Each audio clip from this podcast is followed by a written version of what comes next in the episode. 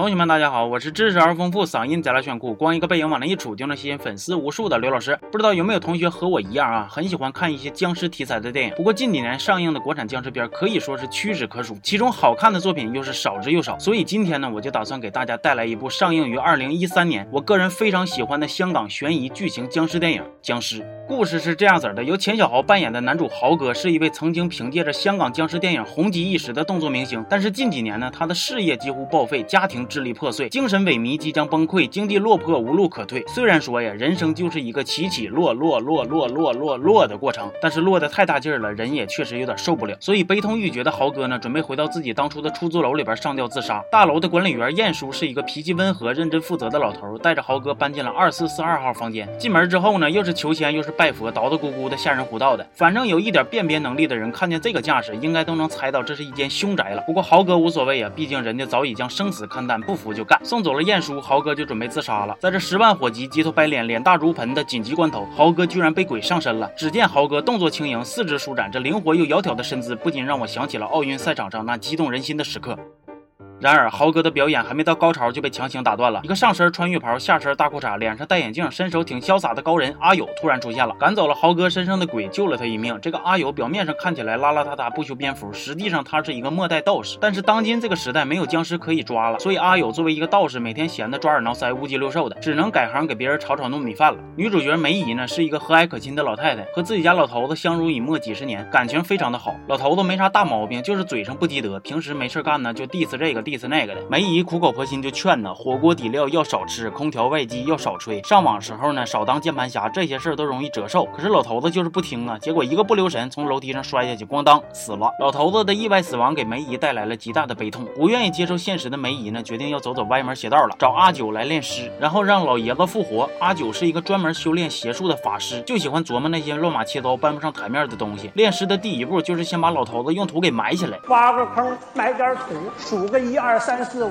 然后再配合着一大堆叽里咕噜的咒语，七天之后就能让老爷子起死回生。其实我觉得这样就很没意思了。你说你有这么牛逼的本事，平时多往土里边种点现金，那还用住这种破房子吗？另一边，豪哥发现了一对举止怪异的母子，儿子皮肤白，头发白，名字还叫小白。母亲阿凤呢，疯疯癫癫的，成天偷吃别人家祭祀用的贡品，还时不时的来豪哥家门口偷窥。晏叔就告诉豪哥呀，这对母子以前就住在二四四二号房间，但是阿凤的老公呢，是一个看起来人模狗样的王八犊子，强奸了双胞胎女学生。这对双胞胎。捅死阿凤的老公之后呢，一个受伤死了，另一个跟着自杀了。电影开头附在豪哥身上的鬼呢，就是这对姐妹。了解了事情前因后果的豪哥呢，同情心瞬间爆发。他心想啊，我身为电影的男主角，遇见这种事儿，那必须得出来评一下子了。但是啊，你想评事儿你就自己上呗，哎，不的，找人家阿友帮忙。还欠灯似的给人家灌鸡汤，咕咚咕咚，这一碗又一碗的。后来缺心眼的豪哥被阿九给利用了，迫使阿友不得不出手，最终把这两只女鬼给暂时制服了。梅姨这边的情况就不乐观了，老爷子一点都没有起死回生的架势，反而越变越像个僵尸。阿九就安慰他呀，哎呀，没事儿，练尸就像追女孩，你得耐着性子等，